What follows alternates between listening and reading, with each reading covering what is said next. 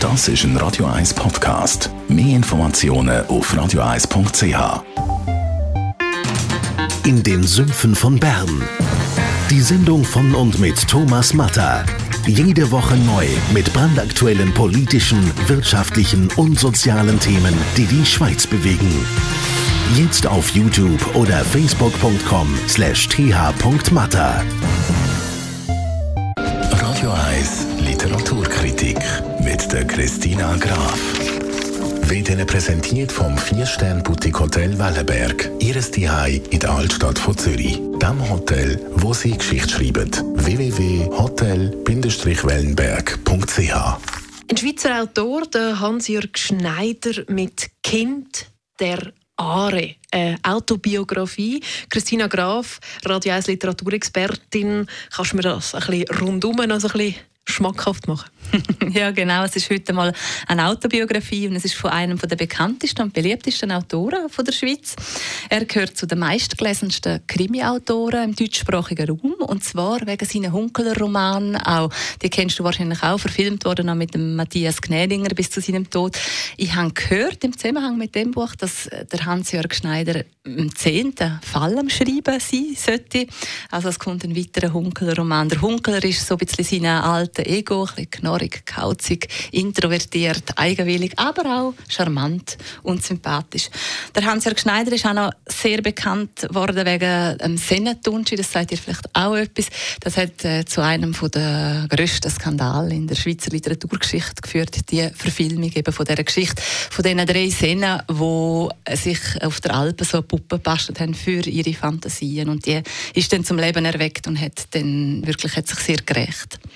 Hans-Jörg Schneider, Autobiografie Kind der Aare. Wie muss ich mir das Buch vorstellen? Was kommt da alles drin vor? Ja, ich versuche es mal so zu sagen. Also es ist eine Liebeserklärung an seinen Kanton, eben an den Kanton Aargau. Du folgst ihm so zwei Drittel von der Autobiografie sind seine Jugendjahre und ein Drittel ist so etwa zwischen 30 und 60 sind so die Jahre. Und du folgst ihm so in die Landschaft, in die Hügel, in die Auern, so in der Kindheit und auch so in die autoritäre Zeit, in die Nachkriegszeit. Und dann befreit er sich. Und zwar geht er auf Basel, er studiert dort, er macht sich auf den Weg zu der Literatur. Es ist für ihn nicht immer einfach gewesen. Also am Anfang ist es schwierig Fuß zu fassen. Und nachher ist eigentlich so, wie die Zeit dann, ja, am Schluss noch von seinen Aufführungen und die wird dann noch nachgezeichnet. Und das ist eigentlich so die Frage, woher kommt der Schriftsteller? Und er schreibt recht authentisch und berührend und er ist nicht so altersmilde geworden, weil er hat ja die, die Autobiografie, oder? Er ist 1938 geboren, ist jetzt 80 und hat jetzt die Autobiografie geschrieben. Er ist aber nicht altersmilde oder so, sondern er, ist, er redet sehr klar Text auch über sich selber. Also er ist auch selbstkritisch in dem Sinne? Ja, das ist er. Wie hat dir das Buch gefallen?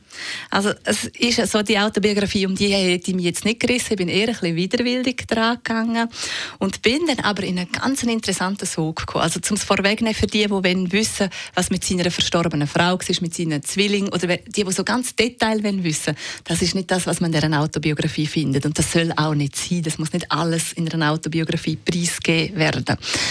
Was man aber hat, ist halt wirklich ein sehr belesener Intellektueller und der schreibt wirklich sehr verständlich, also ist alles sehr verständlich ausgedruckt und du, es ist eine sehr angenehme Sprache zum, und eine schöne Sprache, wo du liest und dann gehst du so mit Vergnügen, gehst du so durch, folgst du ihm so durch die Zeit und durch die Landschaft.